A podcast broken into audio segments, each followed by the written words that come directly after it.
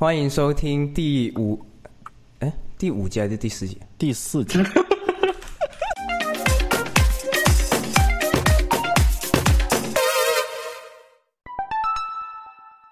欢迎收听第四集的代码之外，我是 Randy，我是 Geekplex。啊，这一期我们邀请到了捕蛇者说的两两位主播过来跟我们一起串台。那个大家好，我是 Like 九 M，然后我是捕蛇者说的主播。今天呃非常激动，能够和 Randy 还有 Geekplus 一起来串台。对我们也是好久没有串台了。然后呃两位也是两位的播客，我每次都听了，对，也是算是从一开始就是听众和粉丝，对，所以非真的非常高兴。大家好，我是 Manju Saka，然后不过我现在叫 Nadeshiko Manju，然后对，呃，然后我也是，呃，我记得我这应该是我第一次播客串台，也是很开心的，对，然后谢谢大家。我本来是 Geekplus 邀请了 Like 九 M，然后后来我就说，哎，那要不直接跟捕蛇者说串个台，那能聊的事情可能会更多一点，然后人多也会热闹一点。但是今天呃，其实只有两位是出现了。呃，还有另外几位应该是没有空还是什么之类的，嗯，对吧？主要是怕我们剪辑压力太大，要不然 六个人一来，对对对。行，那我们我们找一个第一个话题来暖暖场呗。暖场的话，我觉得可以，因为本来如果我们不请嘉宾的话，我觉得我跟 Gplus 可能会聊一下近期的一些热点，像呃最近最火的应该就是呃 Meta 的那个 Threads。对我上去发了一个 Hello World，然后就。不玩了，我对 Meta 系的产品一直不太感冒啊，所以没有玩是吗？呃，我只注册了账号，但是没有在上面玩。然后我到现在玩的比较多的，反而还是 Meta。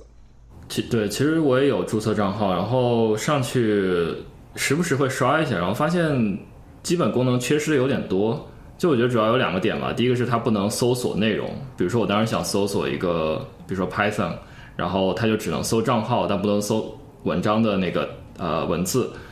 推文的文字，然后它第二个就是它没有一个 following 的那个信息流嘛，它所有的信息流都是给你推荐的那些名人啊，然后就感觉呃你看到都不是你想看的，所以就又回到推特了，相当于。哎，那从我们这个观察来看，五个人哎四个人的结论都是没有替代那个 Twitter 啊。对，所以我觉得就可以解释它的为什么那个注册量非常大嘛，但是可能其实日活我觉得不会很高。而且有一部分用户他是从那个 Instagram 直接过去的，可能这部分引流了很多人。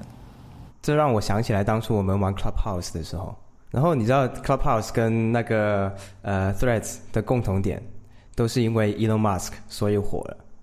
Club Clubhouse 是直接 Elon Musk 带货，然后 Threads 是因为 Elon Musk 买 Twitter 之后一堆骚操作啊，有道理啊。对，我觉得啊，我觉得最主要的还是因为那个。呃，伊隆马斯克要去和小扎比 Dick Size 啊，对，没有，反正呃，话说回来，就是当时 Clubhouse 让我们觉得闲聊这个形式，呃，做播客还是挺好的。后来是，然后我们就，我觉得就是当时我们聊下来的东西，然后影响到我们现在做代码之外，所以我就特别，我其实特别特别羡慕或者嗯。或特别觉得像捕蛇者说这种有有每一期都有具体话题的这种博客是很不容易的。嗯，就是因为如果你有特别的一个主题的话，那你你得做大量的这种 research，你才能保证你这个这一集是有内容的，而且就就跟写博客一样，就是你你怕你说出来的东西是是错的，所以我觉得这种压力会特别大。但捕蛇者说，我看捕蛇者说应该是一九年开始开始做了，是吧？嗯，嗯，所以我哎，我们刚好可以聊一下捕蛇者说，就从建立起来，然后就说一说，可能你们应该没有在公共场合聊过跟捕蛇者说这个节目相关的一些东西吧？有吗？可能应该是第一次聊，对。哦，对啊，那就可以刚好在我们节目里面聊一下这个，就比如说你们是怎么怎么发起这个播客的，可以聊一聊。嗯。对，那我来聊一下吧，然后梅鲁萨卡可以之后补充一下，就是，呃，对，就是大概是一九年那会儿，我刚来美国嘛，然后当时也是相当于 transfer 跟 Geek Plus 差不多，transfer 来美国，事情告一段落，然后呃比较闲，想找点事情做。然后播客实际上是我从一八年就开始有一个想法，因为当时听特别多英文的那种呃技术和 Python 相关的播客，就英文技术播客特别特别多，就是尤其比如说你说就聊 Python 的，也可能有五六七八个吧。然后就聊得特别细、特别深入，比如说一个库啊，或者一个什么新的 feature 出了，他们马上就可以聊起。然后我当时觉得这种氛围特别好，嗯，然后看向国内播客平台，因为当时也听不少国内的播客，就感觉嗯也有少量技术播客，但是这个基本还是一个空白，对，嗯，因为我们都知道那个国内播客元年真正说起来是二零年嘛，所以一九年的话是相当相当空白的。所以当时就想啊，要不要自己来做一个？然后后来我就在推特上其实是发了一个帖，就是说那个我想做一个呃编程程序员 Python 相关的播客，然后有没有人想一起加入？然后呃当时反正就是拉到了 Manju Saka、呃 Adam 和赖信涛三个人，相当于我们其实之前也有一些交集吧，就是我们几个人就是也线下多少见过面或者网上有嗯交流过，然后就。比较自然的组成了一个这样的呃主播团队，嗯，对，然后就开始这样，嗯，当时我记得那个九梦好像私下问过我们，当时他他有一个他说我有一个很好的 idea，就差几个呃主播了，对，嗯呃是的，然后而且然后但是我们最开始不知道怎么去做剪辑。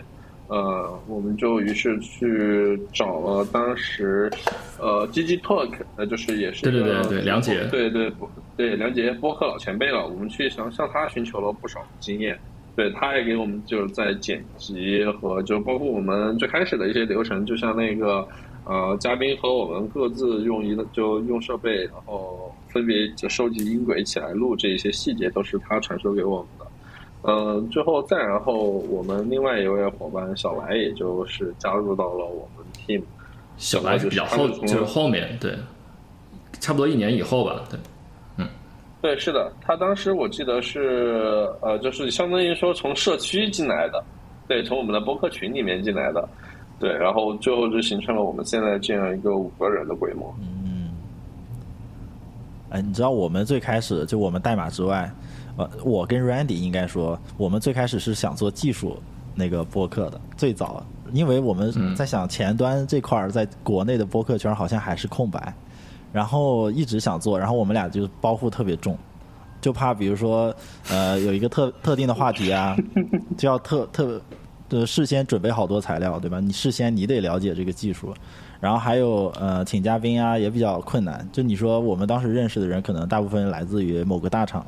然后你请请他们过来聊，可能局限就呃有点有点局限嘛。然后如果请社区里的人呢，好像又比较困难。你说我们博客刚起步，冷启动，你怎么怎么好意思请那些大佬过来？所以我们俩就一直有各种各样的问题，然后一直拖到现在。然后后来我们说算了，我们就不做技术了。索性不做技术之后就放开了，然后就什么都聊，一身轻松了。对，然后这个题目就变成代码之外了，就本来可能是代码之之内。我想问，就是那你们在做每期那个 podcast 之前，它不是呃有一些特定的话题吗？你们会提前准备吗？还是怎么样？会吧，就是会嗯，我觉得联系嘉宾肯定是花时间最多的，因为你要找到合适的人，然后呃确定合适的话题。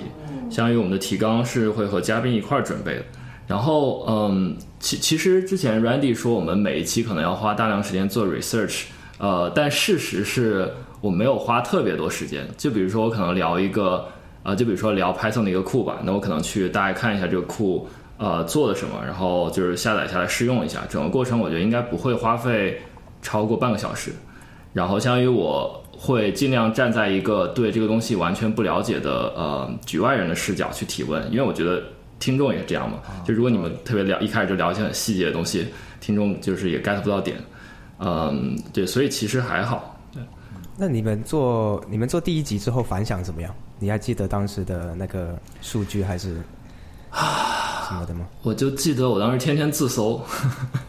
啊，然后呢？就是在推特上自搜，然后在呃 Google 里面搜，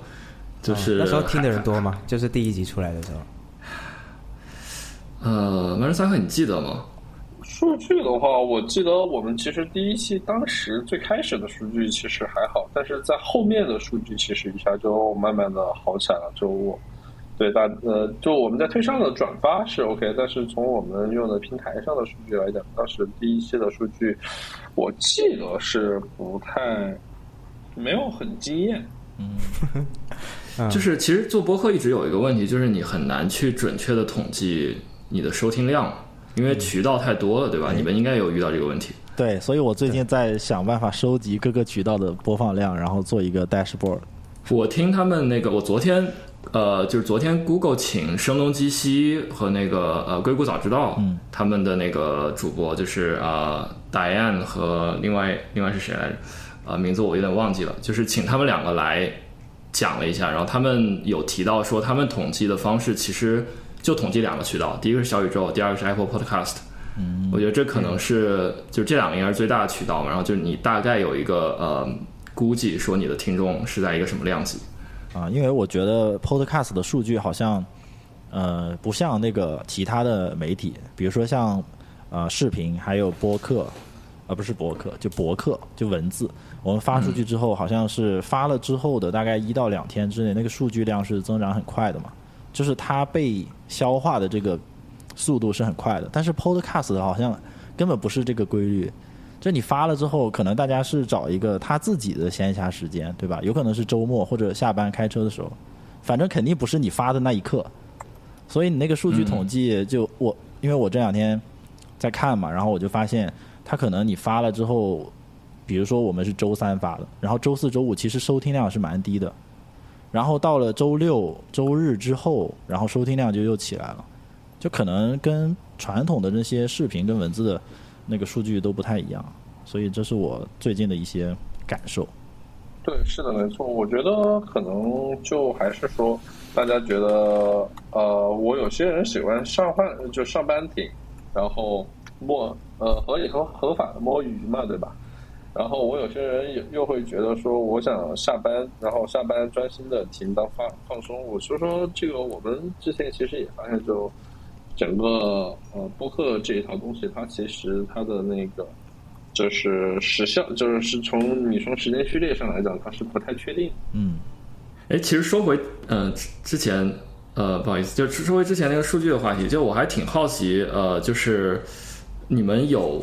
定一些目标吗？比如说播客要呃到什么什么时候，什么什么平台粉丝增长到多少多少？因为我我感觉我们啊我就仅代表我说，就是其实不是说是不是特别关注数据，就是。呃，我们首先主要是一个自然增长，然后也不是特别 care 说，呃，比如说它播放量是多少，或者呃小宇宙粉丝是多少，然后所以我比较好奇，就是你们的想法是怎么样？对，我就我的性格更随意。我们其实做这个本来也是一时兴起，就是那天我跟 Randy 突然在想，哎，我们都拖了三年了，为什么还不做？然后说不行，现在就做，然后 就是闹，然后直接点开那个。我们都直接点了个那个 Zoom，没有找什么专业软件，然后也没有什么设备，当天就直接开始，然后直接录，都是即兴的。然后，呃，录完之后感觉还可以，呃，发了之后，第一期其实反响，嗯，就第一期我们其实没什么期待嘛，所以它的反响还对我们来说还算比较好的。然后我们就说，要不再接再厉，再啊连着录两录两期吧。然后，所以我们那段时间呃更新频率比较高。然后 Randy 他正好有空那段时间，所以我们那段时间就加班加点，啊，把这个正好在兴头上，然后抓住这个兴头一直在录，所以我们是没有太 care 那个数据，然后也没有什么目标，所以我们对对我们连受众都没想，就是我们其实没想清楚自己呃的 Podcast 发出去到底谁会在听，都没想过这些问题，先先做，现在我们做事情就先做。See，而且也不靠它赚钱了。对，对。不过我们想知道，就是用户到底是呃他喜欢什么样的话题，跟呃什么时间段在听。我觉得这两个数据我比较感兴趣，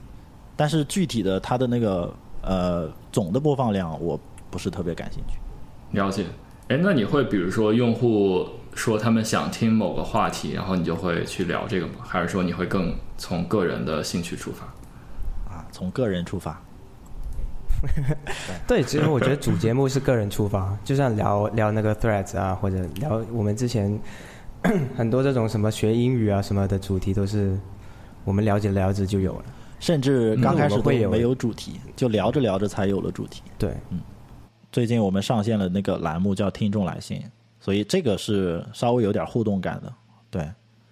听众来信我们收到还挺多的，你们你们有这个想法吗？我看你们节目好，我看好像是没有这种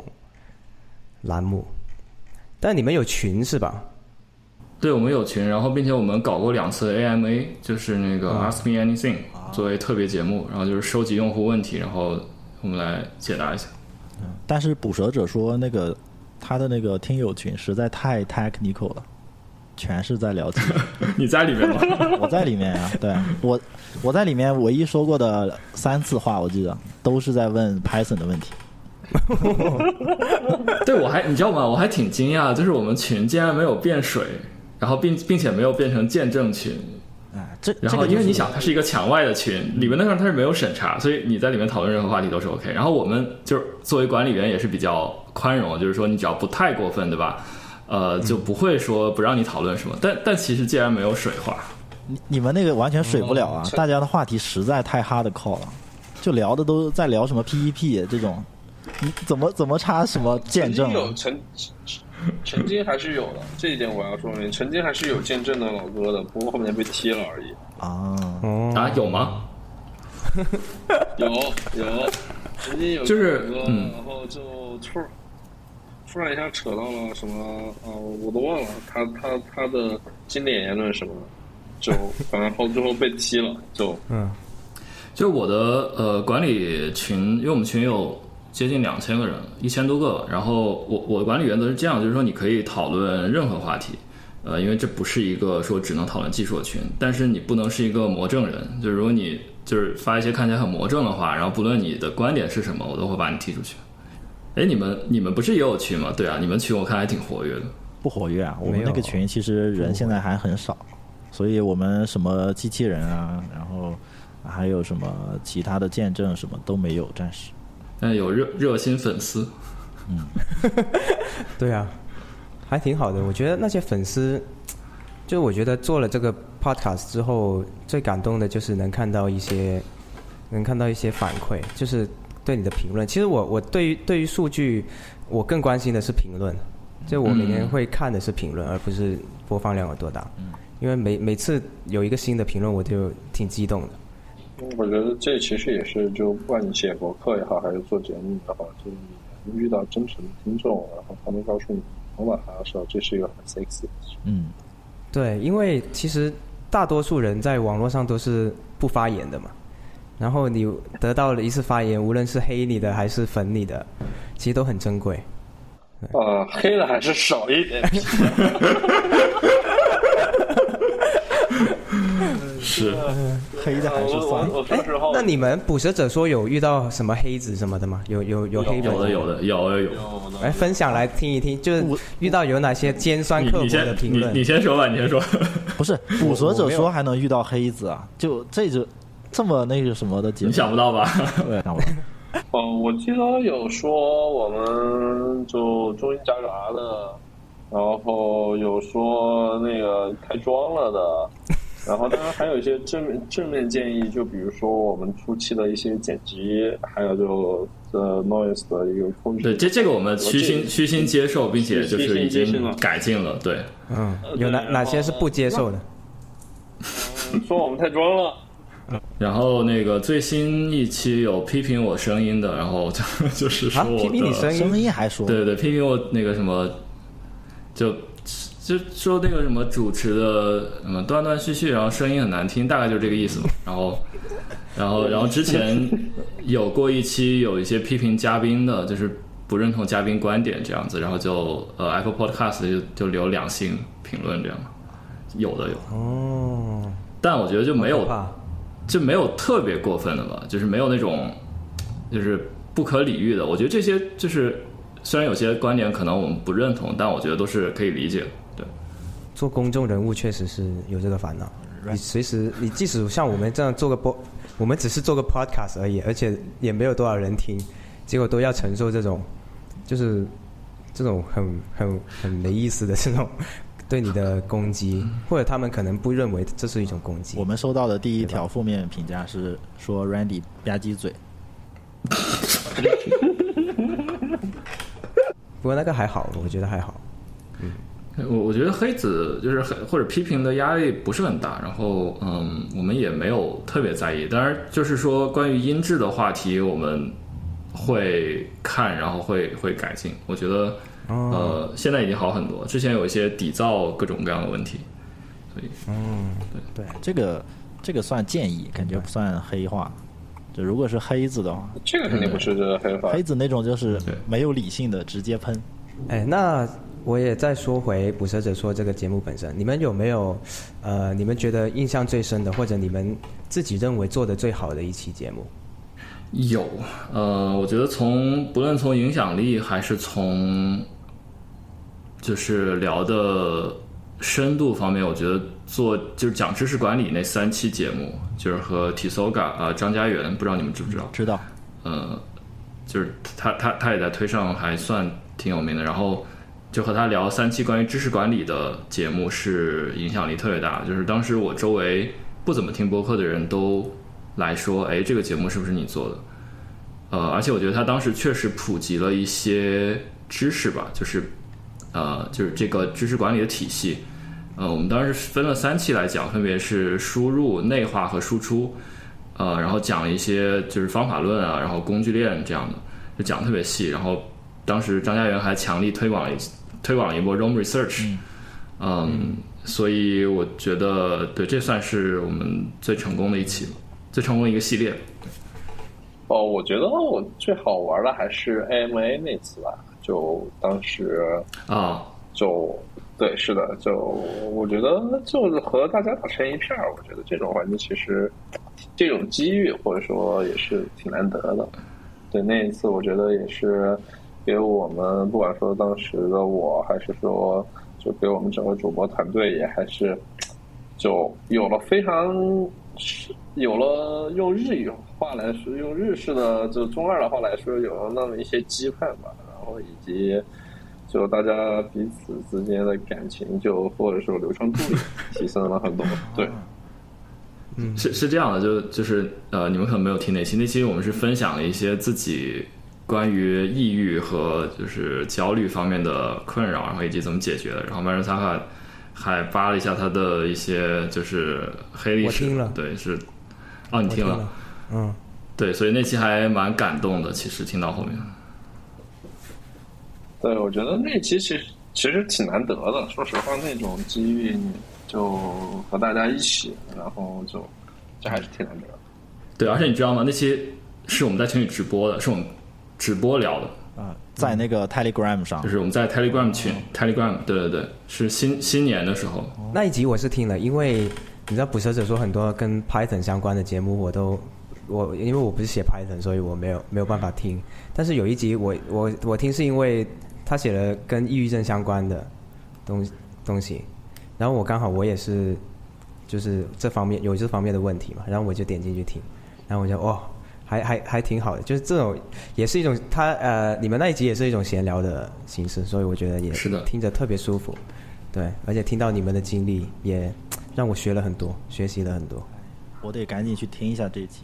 因为我是我是恰巧没有听这一集，因为就是标题上有呃抑郁症三个字，我就没没点进去，因为我本身是为为啥？因为我本身是一个特别正能量的人，就我其实很少有情绪呃不太好的时候，真的很少有。然后呃，我也不太想听这方面的内容，就是呃，因为我怕我听了之后，因为我虽然呃比较正正面这个情绪，但是我是一个比较敏感的人，所以我是比较能共情的，所以我怕我听完之后反而心情不好，所以就没听。嗯对，是这样的。啊，I see。对嗯，那但是我刚才想问一个比较呃逗逼的话题，就是刚才 Like 九 M 说，呃，很多没有听过 Podcast 的人来问你说这个是不是你做的？那假如有一天，就是大家认出你是一个呃比较有影响力的人，和和认出你是一个比如说呃是一个大 Podcast 的主播，那你你会有什么感受？你会怎么想？嗯，哎，这这个话题其实挺有意思。呃，我不知道呃大家都是怎么样，因为我个人的呃，首先我呃不说 podcast 嘛，就是我的网络身份和我平时是完全分开的。像我的周边的同事啊，包括我的一些以前同学，他们是百分之九十九吧都不知道我做 podcast，也不知道我叫 Like 九 M。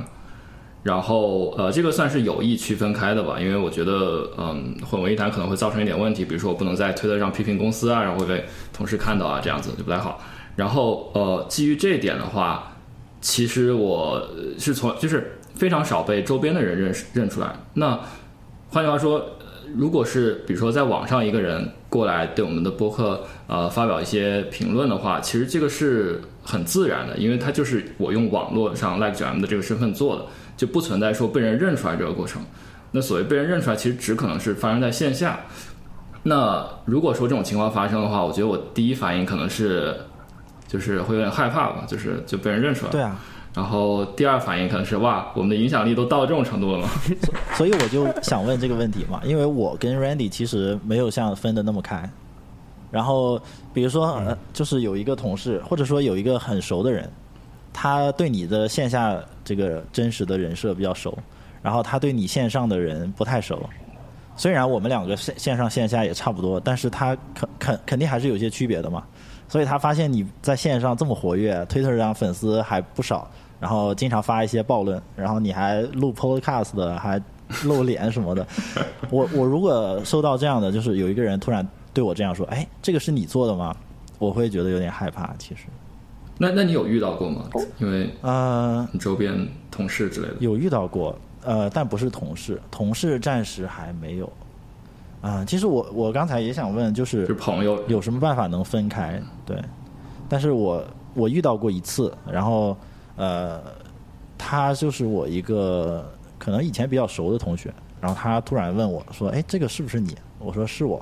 然后他说：“没想到你这么 在网上这么活跃，什么什么的。”然后一一顿就是，啊，我有点招架不住了，就赶紧商业互吹，然后吹起来，然后就很虚虚虚与委蛇的那种话，你知道吗？寒暄完了，然后一阵冷汗，就说之后一定要谨言慎行，嗯。还是做最真实的自己是最没有负担的，对，要不然，呃，你线上线下分割的实在太厉害，真的很很痛苦，我觉得也没必要。所以就是线线下什么样还是线上什么样，但是最起码就是比如说呃一些呃特定的言论最好不要说就好了，对，就能引起特别大争议的话题，还有自己因为这些呃能引起特别大争议的话题，其实本身自己也没有想的特别清楚，然后。呃，毕竟还不成熟嘛，很多事情可能得经历过才懂。所以你你在评论这些事情的时候，我觉得就呃肯定会引起一些嗯不太好的影响。所以我我一般在网上呃不太会说，但是我在线下可能会，比如说两个人吃饭，我当然会就是评论一下，比如说社会时事啊什么的啊。前段时间比如说技术圈出什么事，然后我我肯定线下跟大家约饭的时候会说，但是我在网络平台上我我是不会说的，因为我觉得。嗯，在网络上说话，呃，责任感要更强一点。呃，我其实，我其实就，我好像在网上就没什么隐私而已，因为我之前做拍档的原因。对，然后大家一提到就拍档圈的男主撒哈，可能就知道是我。然后包括我现在的有一些客户的负责人，然后以及。嗯，以及像我之前在阿里的老板都知道，推上那个 Manager 萨卡就是我。啊，其实我也是。那你不会有心理压力吗？但是你们线下会聊你们网你网络上面发的东西吗？应该不会啊，会啊，嗯，对啊。我比如说，我和我老板还沟深入沟通了一下 Home Lab 应该怎么样去搞的问题。这个都，这些话题都还正常。哎，这个挺好。比如说你涉及到什么呃。最最容易引起争议的，比如说两性话题，这种话题你都肯定不太可能在网上说，对吧？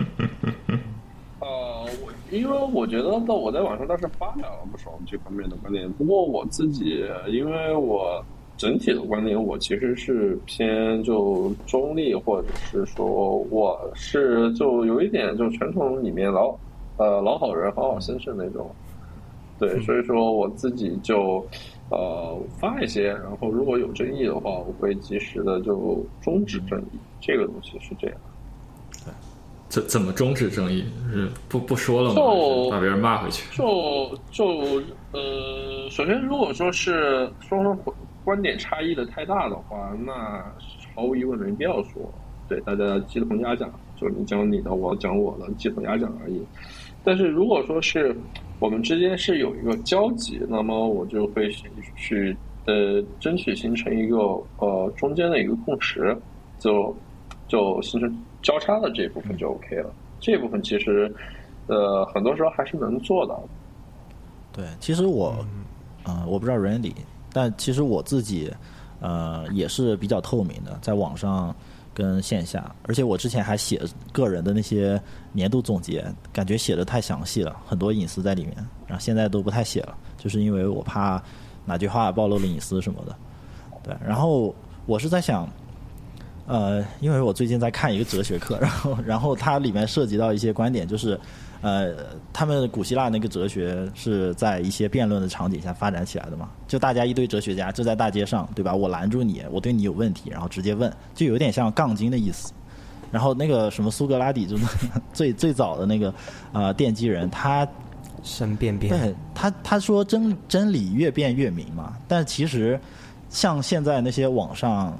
大部分是有点杠精的意思，所以你怎么区分这些杠精跟你呃有效的讨论？就是杠精跟有效的讨论之间好像只有一线之隔，然后这一线又很难找，所以你你们是怎么辨别的？其实我很多时候是 I don't give a shit，呃，关心你是不是杠精，因为你要杠起来的话，我觉得能杠得过我的人其实还是不多的，然后。可能，对，说说 I don't give the shit，对，然后实在不行，然后我有些虽然我是个老好老好先生，但是我要喷起人来的时候也是，就还是会呃很就会喷的比较多的。对，那我我前两天在网上看到，就在推特上看到你呃那个捐款的事情嘛，然后不是有很多人就有负面的评价，我当时也是震惊了，就这种事情也有负面的评价。我后面就直接拉。对，然后我我在网上看到你在那儿就是回应嘛，我我在想，如果是我遇到这种事情，直接就就是完全不想理这个人，直接就拉黑了。啊，因为其实我回应并不是回应给他，而是说我回应给他能不能看到他和我这条推的人，这是回应的一个目的，这是很重要的一个目的，就是你是回给他，其实是某种你是回给其他人看的，对他某种意义他是。对，因为他的确某种意义上是提出了一个问题，这个问题的确也会，呃，嗯，就让人去担心，说我做公益这个事情有没有价值，或者说它的意义在什么地方？这的确是这个问题，就是问题存在。呃，虽然说虽然说他回的不是时候吧，但所以说，呃，我回就说是我是为了给大家解释，而不是为了给他解释。然后对于他的反应，说实话，I don't give a shit。哦。哎，那我觉得，呃，那要不 Manjusaka 顺便在这个节目里面聊一聊关于这个捐款的事情，呃，跟大家说明一下，嗯，你在做一个怎么样的捐款？你在帮助一些什么样的人？呃，首先来讲，其实首先我觉得大家如果说没有特别的需要的话，那我觉得，那我觉得其实就可以去做普通的事情就 OK。呃，我觉得你去你去就比如说是。腾讯公益，或者说支付宝捐款，或者是其他的，呃，随便做一些就 OK。它的确是可能存在一定的资金的浪费，毫无疑问是可能存在。但是实际上，在目前的监管下，这个水平已经是被压到很低的程度了。就说，而且而且说实话，我觉得，呃，就我们做公益的，其实是有些时候是需要抱有一定宽容度的。就说，即便你知道它可能是一个有可能利用公益来盈利。但是如果说他能真正的做事儿，那么我自己是不介意他去盈利的，因为大家其实说说白了，大家都是趋利性的动物，你呃都不是圣人，然后你要指望呃说我一个啊什么钱不拿，最好还自己倒贴钱，然后捐给一个就是什么钱都不拿，最好自己还倒贴钱的一个组织或者其他，那我觉得这个东西说实话是做不长久的。相反，我觉得如果说他能有自己的从捐款资金中有一定合理的比例抽成来达成他们就说呃就多赢嘛，那我觉得这我是能接受的。呃，然后这个时候就腾讯公益或者说支付宝这些，目前来讲的话，一些主流的慈善基金会其实都可以试一下。然后捐款额其实也不会太多，就比如说我最近月捐的，像比如说呃蔷薇基金，我每个月月捐两百，然后还有比如说像那个腾讯的呃，就说腾讯支付里面有那个给怀孕工人爱心午餐的，我每个月捐款一百。其实大家可以开一下这种定时捐款，我觉得其实。做到这些，大部分的时候捐款其实就够了。嗯，那你说说你现在捐的那个是一个什么样的东西？然后有一个什么样的效果？我现在捐的还好像有点多，呃，就是那个一对一的，你可以说一下。大凉山那个，嗯，呃，一对一的那是一个春晓，他们，我对他们唯一的怨恨就是他们丫的抢学生太烦了，得八点过九点多起来抢学生，对。然后，呃，这是我很头疼的一点。呃，其他的，说实话，我对他们没有什么怨言。他们其实就做到了类似于圣人那种，因为他们的工资是单独有人捐赠的，呃，他们的所有开支是单独有人捐赠的，不会跟你的捐款发生重叠。呃，他们定期会有家访，然后每学期都会有，就说给你的一个实时的一个 case 汇报，就说让你知道你捐的学生目前的近况，或者是他怎么样。呃，对，还他他们基本上都是这些事儿都还是做的很完善的。但是说实话，抢不抢得到他们的学生，我觉得大家随缘吧，真的随缘。抢学生的意思是说，就是你跟这个学生的匹配，哦，就想捐不一定可以捐的。呃，就是他他是定期的在他们的网站上发一部分学生资料出来，然后你需要去，就你需要去选，怎么说？就是你。对，就是你需要在定期的时候去，呃，就是说表明，就是说点这个学生就抢，就是你能就你去拿到这个学生的捐助权，嗯，就是这样。OK，这里稍微有一些奇怪的点，对，有有就比如说，如果有一个人他想去捐的话，他可能会想捐给自己觉得还不错的学生，或者说就自己中意的那种学生，那可能这个这个学生他会把一部分的学生资料放出来。就是让你自己对，就是那受欢迎的学生，可能就是确实很多人想捐他嘛，那这个就会造成 抢的问题。呃，对，但是呃，他们的抢不是因为受欢迎的学生多，而是因为他们现在能覆盖的学生少，是这样一个问题。他们可能人力也有限的，对。对，因为他们现在全职也就算全职半全职也就十来个吧。那我想问，就是。什么驱使你最开始做呃捐赠这件事的？最早啊，我本身是救援队出来的，我本身是救援队出来的，然后救援队算是退了之后，我就在用一些其他方式参加公益。说做公益这个事儿对我来说也没什么特殊的动力或不动力吧。奥特曼想变成奥特曼而已。关于捐赠，我还有一个奇怪的点，就是因为我自己其实也在做，但是我。不会对外外人说，任何一个人，我都不会跟他说我在做这件事情，因为我感觉我做出来的，呃，就是我感觉我说出来的话，可能会就有一种有一些炫耀的目的。对我，我就在想，我如果说出这种话，就是我最近在做一件很公益的事情，然后这是不是呃给把压力给到了对方？所以我一般不会说这件事情，然后就自己。哦不不不不不，我觉得其实你这个是个很错误的一个。思维就是你做公益，你一定要去说出去，你一定要去告诉大家你在做这个事情，而且也不断的分享，这是很重要的一环。就因为你其实你其实看我那条推下面，你其实能发现很多人他对于公益其实还是有很多误解的，这是毫无疑问的。然后就包括说呃，我捐的钱能不能用到正道？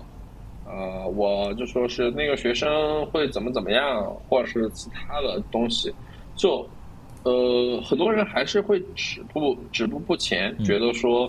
我呃没有，我做不了很多事儿，就是说我水坑里面有很多鱼，我救不了所有鱼，于是我一条鱼都不去救。你也不能去苛责他们说这个想法不对。所以说，这个我们能做的是，就是说我们把我们自己的经历去把我们自己的一个经验分享出来，告诉他们说，水坑里面即便有很多鱼我们救不出来，但是我们只救一部分，那么这个也是值得的事儿。而且你去分享这些东西，是能够吸引很多新人进来的，这是毫无疑问的。嗯对，但是我还又在想，因为可能我的想法比较幼稚，或者说我想的东西太多。因为我在想，如果你做一件帮助别人的事，呃，你很难，就像你刚才说的，很难衡衡量他在短期内，就在短期内可能你是在帮他，你很难衡量在长期长远的这个效果来看是在帮他还是在害他，对吧？所以这种终极问题，就我我容易想这种很奇怪的问题，所以我在想，啊，我觉得这个。说实话，你即便神，呃，即便你说有宗教信仰的人，佛儒释道里面某一个佛，说实话，他都没法管很久的东西，他只能就呃，不是佛家讲究呃几世轮回嘛。然后说实话，有些时候很多事也只能服你这一世，也服不了你下一世。就你想，即便是地藏王或者是其他的一些菩萨也好，连菩萨他也都只能帮你一层，而不能帮你。永久的东西，我觉得这个东西作为我们凡人来讲，其实也说实话也不用太庸人自扰。我感觉我们这个 podcast 逐渐变成佛教 podcast，每集都会谈到这个佛教问题。对，所以那归根结底就是说，呃，帮助人这件事，就公益这件事情，更更重要的是从本心出发就行了，就没必要可能啊太执着于这个最终的实际效果，是吗？也，你其实就说，就更多是我想做就没了。OK，理由就是我想随手帮，我今天心情不好，我想随手帮你一个，没了，这是最好的。OK，就起心动念更重要一点。对，是的。然后就是你，嗯，就你不是其他专职吃这碗饭的人，所以说你也不需要去有专职吃这碗饭的态度。那么你就。力所能及的范围，说我能够去做一些事儿，呃，做到拿到了，那就没什么问题。OK，我刚才就在想啊，就是我又想到，就可以直接衔接到下一个话题，就是，嗯，我们其实我们几个人都在网上呃发一些博客，就是以各种媒体的形式在输出了，然后我们可能某些输出的形式或多或少帮助到了其他人。呃，那因为前段时间就是有一个比较严肃的事情啊，陈浩老师他去世了嘛，然后当时涉及到一些问题，就他留下来的数据，我们要呃是否要把它再公开出来？就是他的博客到底之后谁在打理？还有他沉淀下来的一些言论啊，还有一些有价值的东西，这个是否需要再去把它呃就是长久的保存下来，然后再公开出来？嗯。反过来，我们自己想，就是我们自己的数据，有一天呃是要怎么长久的保存？嗯，因为我之前看那个 Like 九 M 他的那个博客写过这方面的话题，所以我在想，是不是你有什么想法？对，就就是首先呃陈陈浩这个事情，我觉得是技术圈的一个非常大的损失吧。嗯，就是我我觉得他去世之后，能够很明显的感，你就能感受到推特上缺少了一些。本来应该存在的讨论，就是说，有时候我会在想，呃，比哎，比如说呃，Meta 上架 Threads 对吧？如果陈浩在的话，他会不会呃说一些什么？他肯定是会说一些什么，然后底下会有一些讨论。那这部分东西其实就呃随着他去世就有点消失了。那嗯，我觉得还是蛮可惜的。然后，然后我个人也就是写过缅怀陈浩文章嘛，我觉得他的嗯，就是对于中文技术圈的呃。价值以及他个人的一些嗯呃就是性格魅力吧，这个肯定是无可估量的。呃，我觉得在我们四个人中都是肯定对他都是非常正面的评价。对，然后有一些这种呃少数的黑子，他可能我觉得不是一个特别正常的人吧。我觉得只要是一个正常的人都不会去黑陈浩，所以嗯我也不是特别在意这种人的声音。对，就是关于呃数据的长久保存，呃我。其实是个人比较感兴趣的一个领域，然后我个人这最近几年一直在思考，呃，像可能大家比较熟悉的就是我一九年写过一篇文章，叫那个呃 People Die but Long Live GitHub，呃，翻译成中文就是说人终有一死，但是 GitHub 会长存。嗯，它其实就是在分析说你有什么渠道能够让你的数据在你死后仍然能够保存，并且被公开访问，就是当然是你希望。被公开那些数据，对吧？那想来想去，从现在这个时间节点来看，可能只有 GitHub 是一个最靠谱的平台。呃，当然也分析过一些其他的平台，比如说像像推特呀，或者说是，嗯，比如说叉叉云，他们可能几十年后在不在都不一定了，对吧？但我觉得 GitHub，因为它是因为代码其实是现代人类社会的一个基石嘛，就是你的所有东西都是构建在代码之上，然后并且代码的 history 也是会被会被 Git 保存下来的，所以 GitHub 它天然就有一种这种呃，你可以理解为现人类现代社会的基础设施的意味在里面。所以我个人倾向于觉得，就是它是能够比较长久保存。那，嗯，那当然另一个问题就是说，呃，除了手段，另一个问题就是说，我们到底需不需要这样做？也就是刚才给 Class 说的，嗯，可能这个和我个人的执念比较有关吧。就是我，我我是觉得，就是说，好，好像之前你们也在某一期里聊过这话题，就是说，呃。比如说，人活人活在这个世上的话，如果你其实没有留下一些什么的，相当于可能你就是就没有，就是就是你这个一生就等于有点白活了的感觉吧。那换句话说，你比如说你作为一个个体，那你需要对外界有一些输出。那呃，如果你的这些输出能够在你比如说去世之后保存下来，那其实你这个影响就会持续嘛。那如果没有的话，那相当于对吧？你你你你就完全从世界上消失了。我觉得这个也是。呃，可能很多人都有的观点，就是从我个人角度，我觉得这件事情是有意义的。那么，比如说具体到陈浩这个例子上来说，他的有有一些文章就是非常有见地的。我觉得，就即使是我们可能在呃十年、二十年后看，呃，都会呃很有价值。那他当然是值得被保存的，并且他既然呃陈浩陈浩老师把他们就是写在博客里或者发在推特上，对吧？那他肯定是希望大家能够看见的。所以我觉得这是非常有价值的一件事情。呃，我自己其实，我觉得其实保存下来是很有价值的，对。然后我觉得他其实也是很让人尊重的一个人。然后，所以说我觉得这个事情，就是我就只是感叹人生无常。然后突然一下，嘣的一下人就没了。嗯，对，人生无常。但是我我想说就是。呃，因为我们有时候确实没有想到自己的东西会真的帮助别人。但是我举个例子，就在场的四位，其实我都是看你们博客长大，对吧？所以就是，没有没有 没有啊，真的。呃呃，当然那个长大是夸张了，但博客我肯定是经常看。像那个 Like 九 M，他之前写呃他在呃本科时候的事情。然后还有后续做的一些决定，到底是怎样的心路历程？我这些其实都是很认真的看过的。然后，呃，是确确实实影响到我，因为我当时有同样的困境吧。对，然后有有，呃，就是呃，虽然你虽然虽然我们没有正面的沟通过，但是你的文字肯定就是给了我一些很多的思路。然后 Randy 的话，我在我们第零期就讲过，然后我们是我是看他那个 V2EX 的发帖就已经呃。对吧？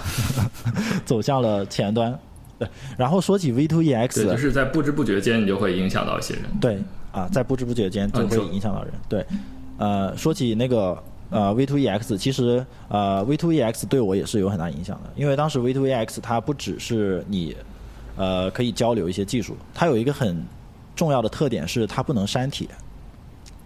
这个一个是涉及到，对，一个涉及到这个呃。呃，文字输出之后的长久性，就是相当于你如果发在这个论坛，最起码你会有一种信心，说你的文字可能会保存的时间更久一点。然后第二点呢是，你会对你说的话要负责任，因为它是没办法删掉的。啊，对。然后这一点，呃，导致我后来所有在网上说的话，我在发之前，因为我知道在那个数据库里，你发出的任何一条话，呃，它都不会真的删除，它只是说把那个 true 就是。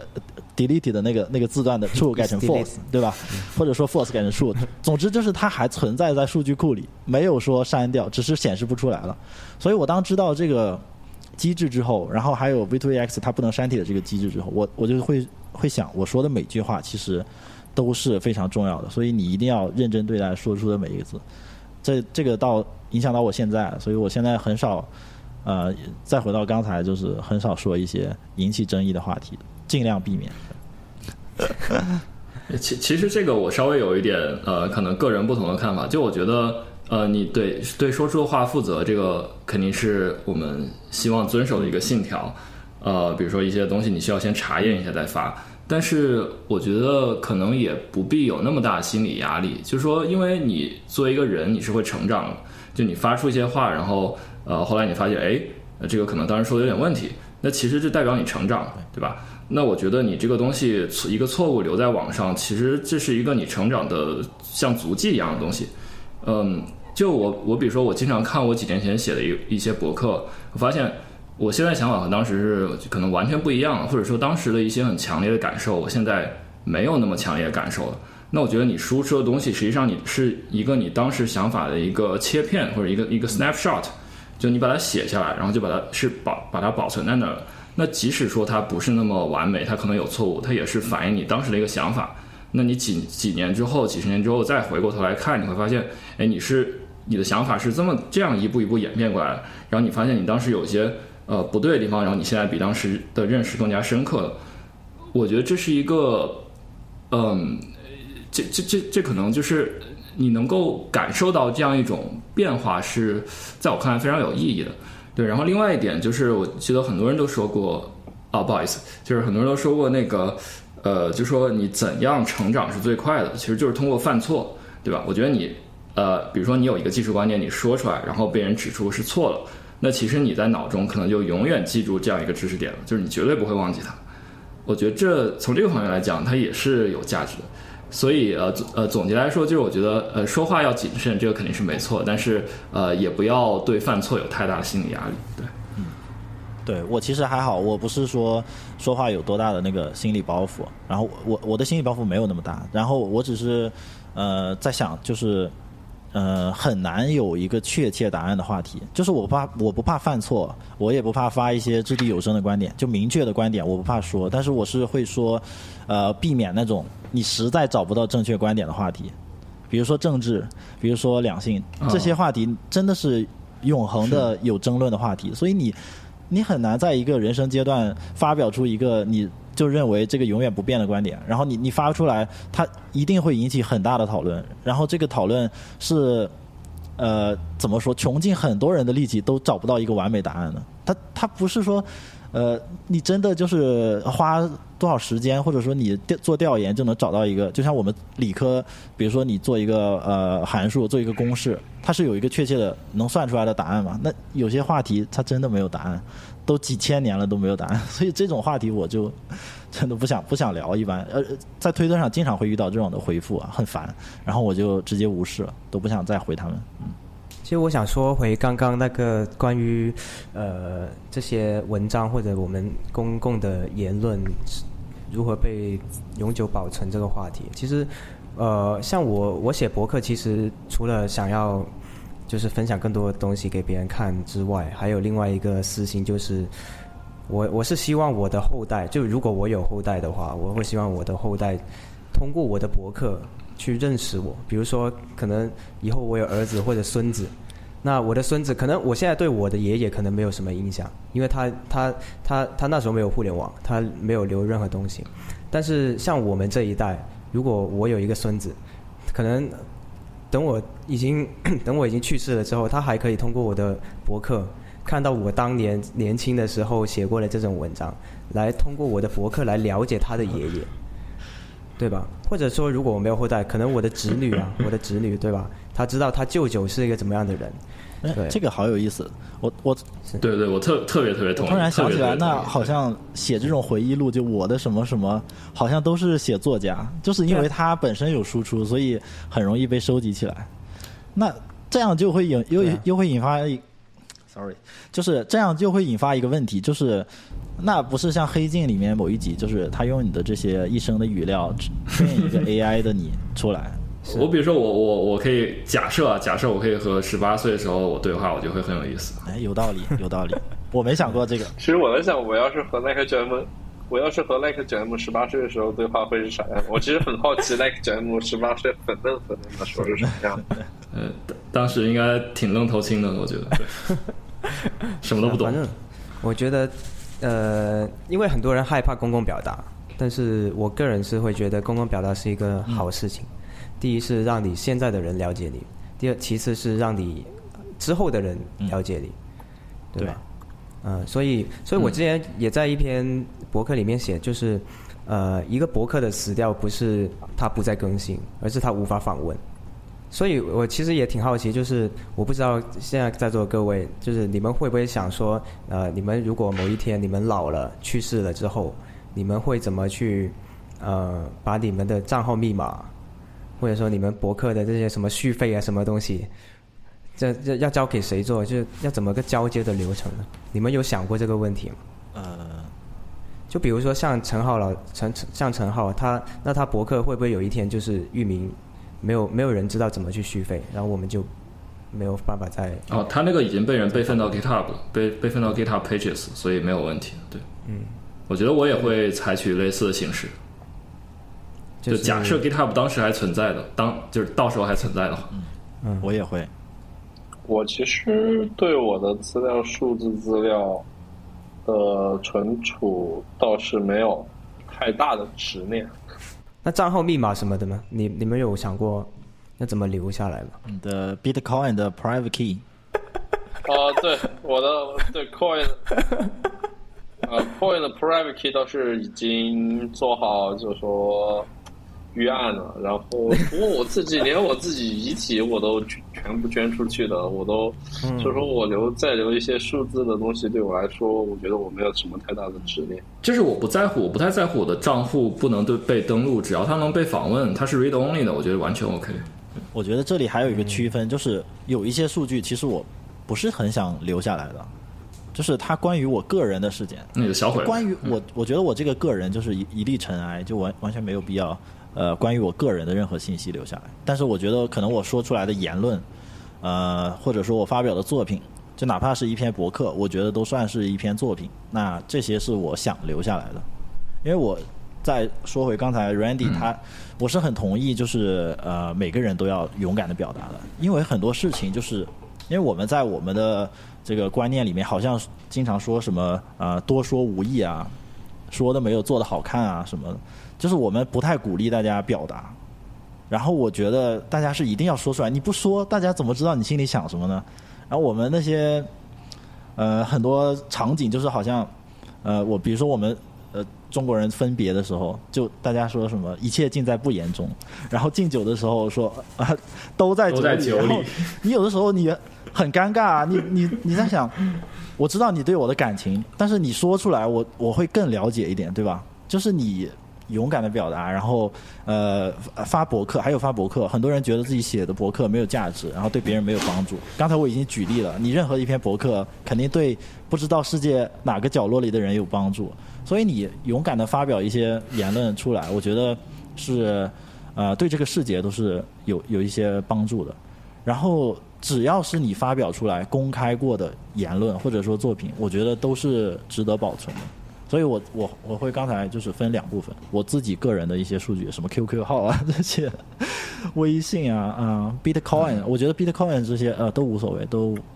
都是关于我个人的。但是我如果发表出来的啊、一些博客啊什么的，我会真的想办法把它保存下来。然后渠道的话，真的现在能想到的，我觉得 GitHub 真的是比较啊、可信的一个渠道了。嗯，不过归根到底，我觉得我对人类是有信心的。就是说，我觉得随着你想，你你们这么想，就是说，我们现在是处于人类数字数字社会的早期，对吧？我们才迈入比如说计算机、互联网的时代，不过可能二十三十年。那现在大部分的人其实还没有遇到说你去世然后需要保存数据这个需求，或者说这个需求实际上是一个从零开始的需求。那你当时随着比如说我们这代人逐渐老去，这个需求会。其实你不是所有人都有这样需求，那社会上总有可能百分之二十、百分之十的人有这样需求，它会变成一个非常主流的需求。那我对人类有信心，就是说我相信到时候大家一定会想出更好的方式去做这件事情，包括怎么去保存、怎么去迁移这些数据，因为它是一个如此普遍的需求，就是我不相信，就是大家会就是坐以待毙，对吧？嗯，从这个角度说。即使说我们现在看不到一个能保存数据一百年的方法，我相信在五十年后我们也是能看到这个方法。要相信后人的智慧，是吧？对，很有道理。这段话给了我无限的信心。但说实话，我持相对的悲观态度，因为其实你说的对，我你说的对，我们的确是处在数字早期的一个情况，但是呃，我们已经面临了第一代的，就是说不少的先行者去世了，这是我们已经面临的一个问题。对，然后所以说在这种情况下，我觉得我们以后能不能放心的把自己的东西交出去，我觉得其实也就是看这几年能不能有慢慢的就专门做这一块的方案的公司出来，然后对，然后就不然的话，我觉得所以说我就可能还是持悲观，因为这个东西，因为说实话，它的体量太少。它不一定能够撑得起一家商业公司所应呃所应该需要的一些，就是说是对，对你这个是很好点，所以我觉得呃，因为因为 GitHub 它相当于现在有一点那种公共基础设施属性嘛，然后它可能会在这方面有一些要求，因为太多的基础设施都依赖于 GitHub。当然，另外一点就是。他的确没有保证说，比如说我我设想过一个情况，就是说 GitHub 可能二十年后发布一个政策，如果一个账户你这二十年都不活跃，没有任何 commit，没有任何 comment，我就直接把你这账户 archive 去节省资源，节省我的硬盘，节省我的带宽，对吧？这个是完全有可能的。所以，是的，我个人我个人是希望微软能够去保持一种这样的道德义务，去比如说做出一些这样的承诺，但是其实现实是很难的，现实真的很难。对，因为他需要为股东负负责嘛。因为说实话，如果说大家都将 GitHub 作为自己的就遗产、数字遗产来保护，那么它的数据量可能会比贵司还要去增加好几个量级。对，对。对我对 GitHub 还是相对有信心的，因为呃，我对微软比较有信心。你像你像可口可乐也存在了一百多年了嘛，对吧？微软我觉得从任何一个角度都不亚于可口可乐对人类的影响力。那凭什么微软不能存在一百年？所以微软能存在，凭什么 GitHub 不能存在？这个我觉得是呃，我是有信心的。但是我对于它保持这样一种道德义务是不太有信心的。对，从比如说推特，呃呃，Reddit 最近的所作所为，我其实还是比较悲观的。哎，我我刚才想到一个。更简单的方案，就是我可能想象力比较有限，但是我在想，就是我我现在比如说在戴 Apple Watch 嘛，它时刻监测我的心跳，如果它突然监测到我心跳停的那一刻，我就把我的 SSH key，然后 还有一些我如何部署我言论的文档，然后传给我的下一代，或者传给任何一个可信赖的人，就是然后我我这个传递的方法已经写在文档里了。他只要再带带着那个 Apple Watch，这可能将来这个设备更先进一点，但是反现在反正是 Apple Watch，然后你你这个检测到你心跳骤停的那一刻，然后再传给下一个人，我觉得这个已已经是一个比较可行的方案了，好像。这个这个有的，这个有的，赖信涛好像在用，对，但是我具体忘了叫什么名字。这样，所以我现在想到就是非常有效的方法，就自己写一个非常完善的文档。然后把自己如何，呃，数据保存的这这一方面的步骤全部写下来，已经就是很好了。但你们觉得有哪些资料你们是想留下来的，是值得留下来的？博客吧，博客推文、代码、代码、代码，对，那肯定。我代码就还是备留，代码无所谓是吧？对，我我也觉得我的代码好像无所谓。代码其实无所谓，确实。我觉得我其实所有的数字的东西好像，都都不太有所谓。我对这个事情倒是看的，说实话倒是看挺淡的。这个，因因为你的那个帮已经通过帮助别人传承下去了，是吗？就是，倒也不是吧？我觉得就是怎么说呢？就，哎，没必要去强求什么，就。如果说时机到了，就就是很多东西就是万万法随缘嘛。然后这个东西，我觉得我对他的执念就没有那么重。我觉得能传承下去是好的，但是也不必为了这个而就是说烦烦恼、烦心、烦然后导致说自己的各种负面情绪啊或者其他。我觉得是这样。还好，我们我们肯定也不会烦心，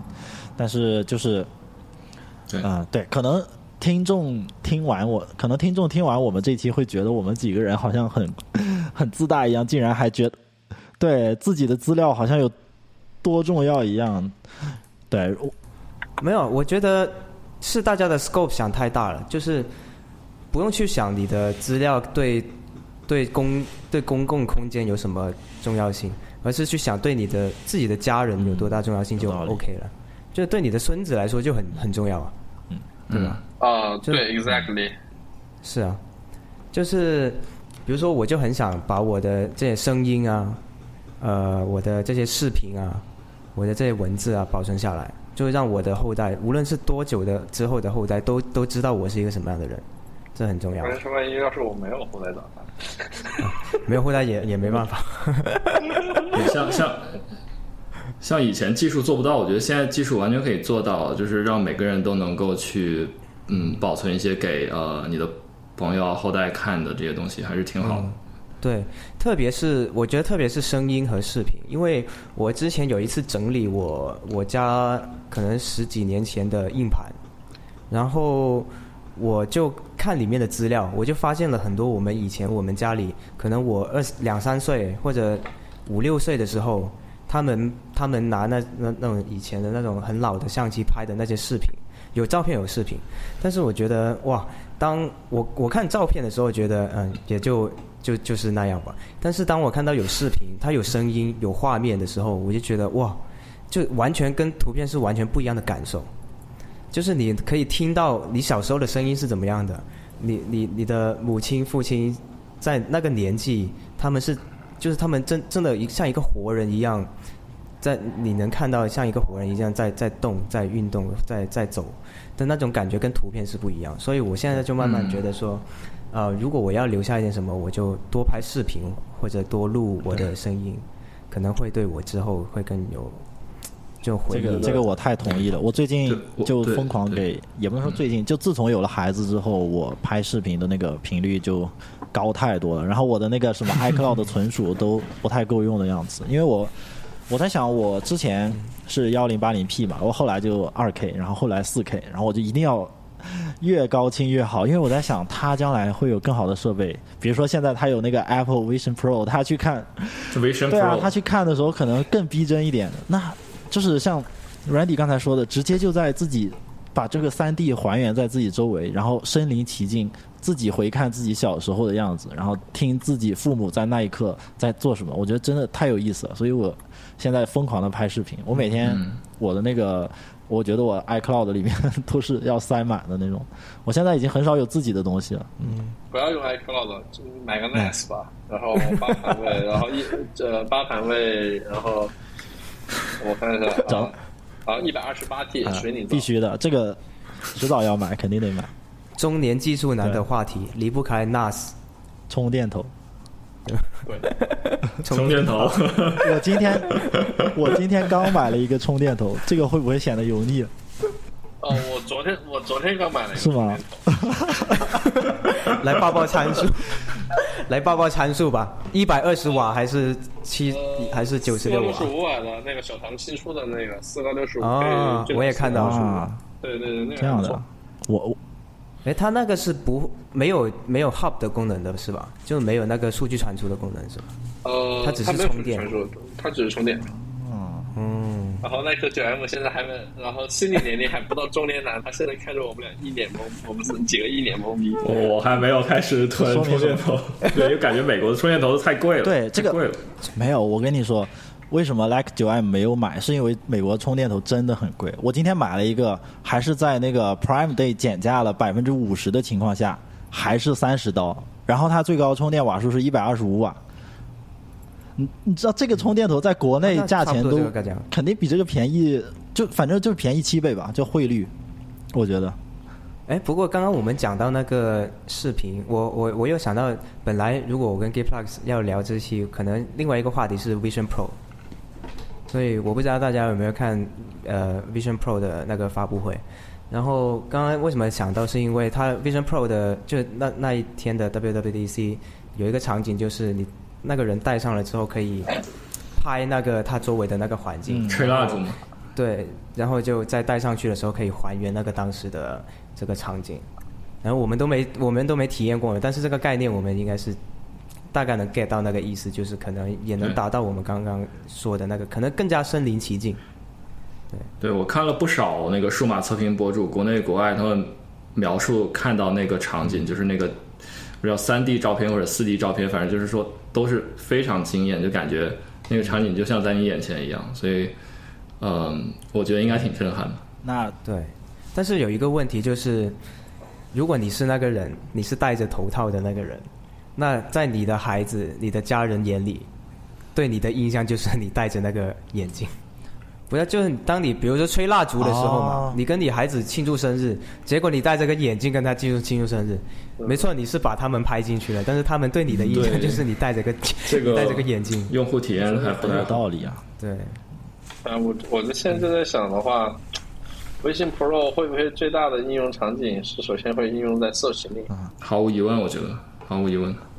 技术都是由色情发展起来的，什么串流服务啊，对吧？串流服务、呃 AI 什么都是。啊，这个时候是不是应该要请立党来做一期节目？我一直都很想请一些很有争议性的人物上 做做节目。那你已经请到 Manju Saka 了。我没有发生公共舆论事件，我我不是什么争议性人物，我就是个小小透明我我知道你在阿里内网不是叱咤风云吗？当年。是吗？啊哪一年？啊，没有没有，我就只是喷了下逍遥子而已，然后其他也没什么大的。我我我引号指示。只 是我我另外的一些朋友输出的还是猛，然后啊、反正我朋友有把有把孙权喷了，然后喷了或者是各种各样的之类的。嗯，我跟我跟孙权上过厕所。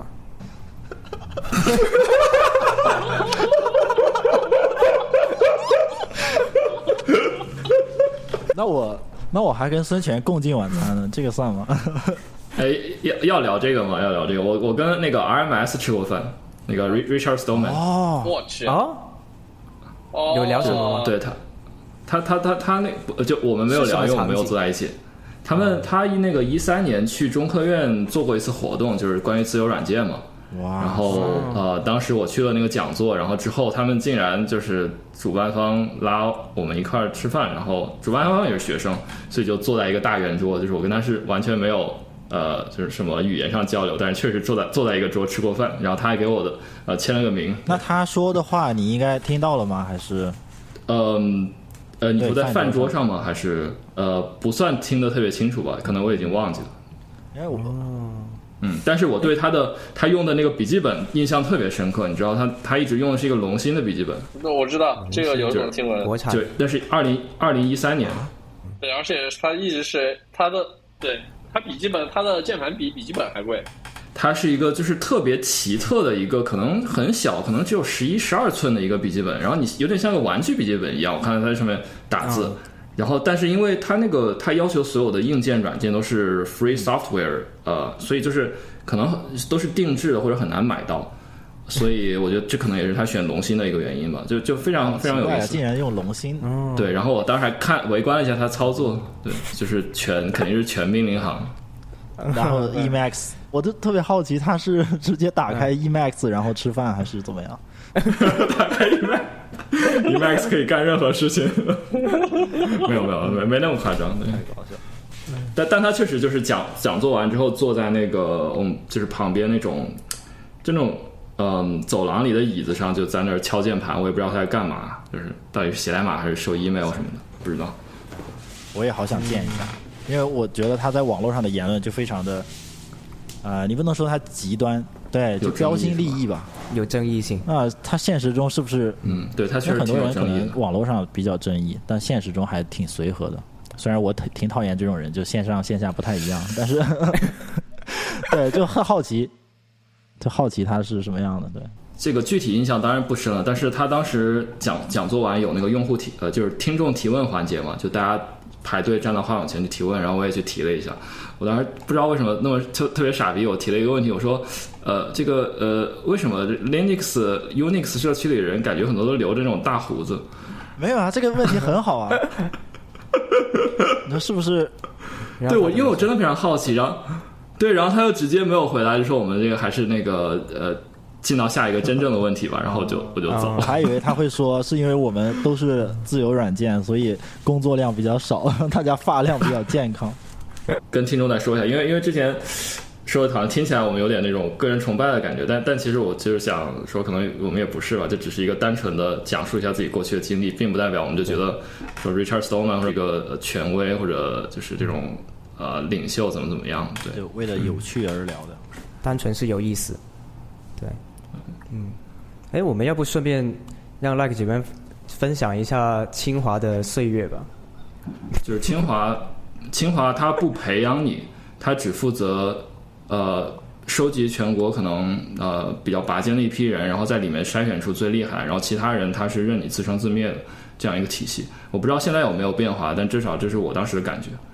对，嗯，哎，我我们可以不说那些评价了，我们可以说就是里面的这种，就比如说你进了清华之后，你的心态是怎么样的？就是你会不会有一种啊，我终于进了清华，然后别人对你的对别人对你的评价是会不会因为你是清华，所以有什么对你的评价或者对你的人生会不会有什么？就是嗯。就是就是你知道吗？就是我呃，其实很少在网上说自己是清华毕业，然后甚至在你们问这个问题之前，我觉得我呃，就是很多年都没有聊，就是从或者说几乎从来没有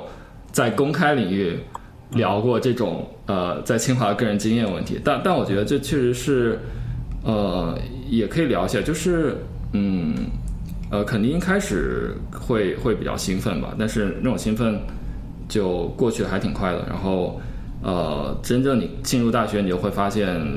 peer pressure 真的是呃特别特别大。因为我当时是在电子系嘛，电子系在当时的录取分数非常高，然后进去的人都是什么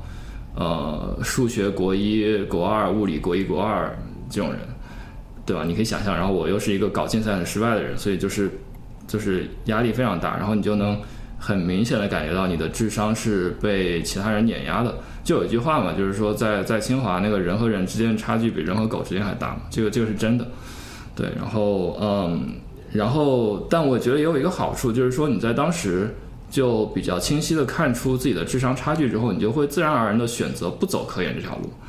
因为你知道你走不了嘛，对吧？你就你科研需要那些真正头脑聪明的人，而你作为一个可能就是比普通人稍微聪明一点的人，你是不适合走这条路的，我觉得。早一点看清这个也挺好，不像呃很多人可能啊我考了一个嗯呃就是学校，然后呃就觉得自己成绩还不错，然后我就可以当科学家了，对吧？这个呃这个最后发现哎好像又被现实铁锤了，所以这可能是我觉得清华带来的价值吧。嗯，因为我我之前啊就是我之前有一个朋友，他也是清华毕业的，然后他就是那种。呃，我感觉他本来是一个天之骄子啊，就是省前几名这样才才能进清华嘛。他他进了之后就被这个氛围影响，就是你你说的可能跟别人差距有啊很大，啊然后他就变成一个很自卑的人。然后直到今天，他都是就是很自卑。其实他很强，就是他实力真的太强了。在我的眼里，他已经超过我太多了。但是他自己会觉得哇，我很差，我到现在怎么一坨浆糊，什么都没做出来这样。所以我，唉，太多就好可怕。这种例子在清华比比皆是。像我的舍友是那个呃内蒙古当时物理竞赛的第三名，全内蒙古第三名，然后进了那个全国决赛。然后他最后你知道怎么样？他最后退学了，没有没有拿到本科学位。对，嗯，为啥？然后。就是他从大二就开始觉得有点跟不上，然后就开始翘课，每天去网吧，然后最后越来越跟不上，挂科太多，然后最后被劝退了。就是嗯，我们毕业的时候，他想试图留下来去上第五年，但是好像最后被劝退了，然后我们就再也没有联系上他。就是你怎么不劝他学 Python 呢？呃，他不是，他是这样，他 就就就他当时对于编程课完全不感兴趣，他最开始逃的课就是数据结构，所以我的。观观察是他对于嗯编程不感兴趣，但但我觉得这就是更大的问题，就是说清华它是一个唯成绩论、唯成绩、唯科研论的一个学校，就是它的嗯就是你的什么辅导员，整个学校的评价体系，它只关注你的绩点，或者说现在可能要参考一些科研，它你在其他领域的事情，比如说你去啊你唱歌特别好，或者你社团办得好，你社会活动好，他他不 care。嗯，我举一个例子，就是说我当时玩社团嘛，然后我想当社长，然后他们说你的成绩由于没有在全系多少多少前百分之多少以内，所以你不能去当这个社长。我们认为这会影响你的学习。What the fuck，对吧？对，就是我想在其他领域去，就是做一些事情，然后学校说不行，你不能做，因为你成绩不够好。但最后我还是去当了，虽然我没有在学校注册成功，但是我实际上是社长，就是我觉得很荒谬。对你那个是什么社？方便问吗？呃，推推理协会，哦，就是推理小说啊，哦，对我看很多推理小说，想的清华还是不太一样。幻幻想破灭，对于听众来说是一个很大的，像像我这种差学生来说，就是一个很大的安慰剂。像我这种，就是对我 就觉得，像我这种差学生，其实也是呃，倒倒也不是我，因为我其实也认识不少啊清华的同学，然后每个人的评价都是不一样的，高低不一样，这里就不再赘述了。但是我是想从呃我的感受，因为我是从一个二本学校毕业的嘛，然后像你们，就比如说清华这个 level 的。跟二本的这个差距真的是有点太大了，你可能都想象不到。像你们刚才二本二，我也是二本，我也是二本的。这这里只有一个人不是。那我讲话就理直气壮了。反正就是，呃，因为我刚进学校的时候，呃，跟可能会跟其他一些大学生想的一样，就是我我在想。呃，我们学学习的目的是什么？然后进的进个大学，将来毕业之后干什么？然后我去同样的问题去问我的同学们，然后他们给我的答案真的是震惊震惊到我了。就是他们是说，我来大学就是为了享享受这四年的，我就是为了玩的，我就是为了不想工作啊！我我现在好不容易能有四年可以玩一玩，我高中过得那么苦，我为什么？我为什么要想工作的事情？我我现在就想享受我这四年。然后这些人就真的是，啊，四年真的是都在玩。你是完全想象不到，他连一节课都不是不去上，而不是说，呃，考虑什么绩点什么，根本不考虑这些。他他就是完全不去上课，然后最后还能过，你知道吗？你可以想象我们那个教学的，呃，质量跟考察的体系，其实就是跟没有差不多，你就可以这么理解吧。呃，然后其中有一部分真的是特别好学的人。但是你是想不到这些人是为什么好学的，他们是可能复习了两三年，就是复读了，就高考完还复读了一年两年才考入了二本。这些同学可能智商的差距啊，我不是说这里啊贬低他们有啊多么不聪明，但是我是在想，就是每个人他在这个考核体系里面，可能真的他就是不太适应这个考核体系，然后他就是不太会做卷子，最后没办法进了二本。对吧？他非常珍惜这次机会，但是他的那个在这个体系里他已经不适合了。他他高考已经证明他不适合这个考察体系了，但是他还是非常努力，然后最后最后过得非常痛苦。他就是他他做不了题，呃，做题不太行，然后呃又要又要想在这个体系里面有成绩，然后真的。就每每个人都不是很很痛苦，呃，每个人都不是过得很好，反而是那种就是我刚才说的，说一进来就说玩儿，然后他过得特别好，每天玩各种各样的游戏，然后，呃，你你说毕业之后有什么差距吗？我觉得，对啊，我觉得没什么差距，你知道吗？就是那些天天去玩儿、天天去网吧的人，反而说不定毕业之后的出路更好，因为，哎，我不知道对于清华来说，这个有什么呃可以想象的层面，就是他可能。我们当时找工作啊，毕业，他不是说像像像现在一样投简历的，因为你投出去的简历真的是一个人都不会看，就是说说的直白一点，就是，嗯，人家能给一份工作给你，你都觉得是怎么说，就非常幸运，就是你能能找到工作。然后我们的那个当时说什么就业率百分百啊，其实那个就业率百分百完全都是假的嘛，对吧？你都不知道他们，我我有一次。跟我那个同学打电话，就我毕业之后跟我高中同学打电话，我说你在干什么？他说我在卖对联。他说我在摆摊儿，我当时都震惊了，你知道吗？因为我是，呃，毕业之后真的是找了一份程序员的工作。我们那个计算是学计算机的计算机系嘛，然后真正做程序员的大概只有三个人，就一百个人里面，嗯，所以我就在想，人生的差距有多大？你看你们可能。我觉得，就算清华的同学退学了之后，一一样还是，呃，非常有竞争力的，然后能取得一番成就。像软软底这种，他退学了之后，到现在过得也非常好，对吧？但是，像我们那样的学校，就算你不退学，说不定过得都没有清华退学的同学好。这个差距真的是天壤之别。就我觉得你们是，嗯，就是相当于不适合中国这套基础教育应试教育的体系的人，就是因为你会比较喜欢编程，就是如果换一个体系，应该会非常好。而且刚刚 Giplux 说什么呃要复读，然后才能考上二本。我我我想到那本有一本书里面他提到提到就是其实呃一个人出生的那个年份呢，决定了他在比如说他高考的时候，这不是说什么看命什么的，是因为比如说如果一个人在上半年出生和另一个人在下半年出生，他们入学的那个年龄就不一样。有些人就会比其他人更对更晚更更晚入学，然后他们大脑的发育就会比别人提前一年，就提呃不是就就是比别人发育更早一年。这个然后他们就会就比如人家你高三的时候，你的这个心智发育等于别人大大一的的发育，那你没没办法跟他玩。就是其实这个我现在深有体会，因为我可能是在座里面有孩子的嘛，然后我在想，呃，因为我孩子是后半年出生的，他跟前半年同样入学，因为入学都是九月份，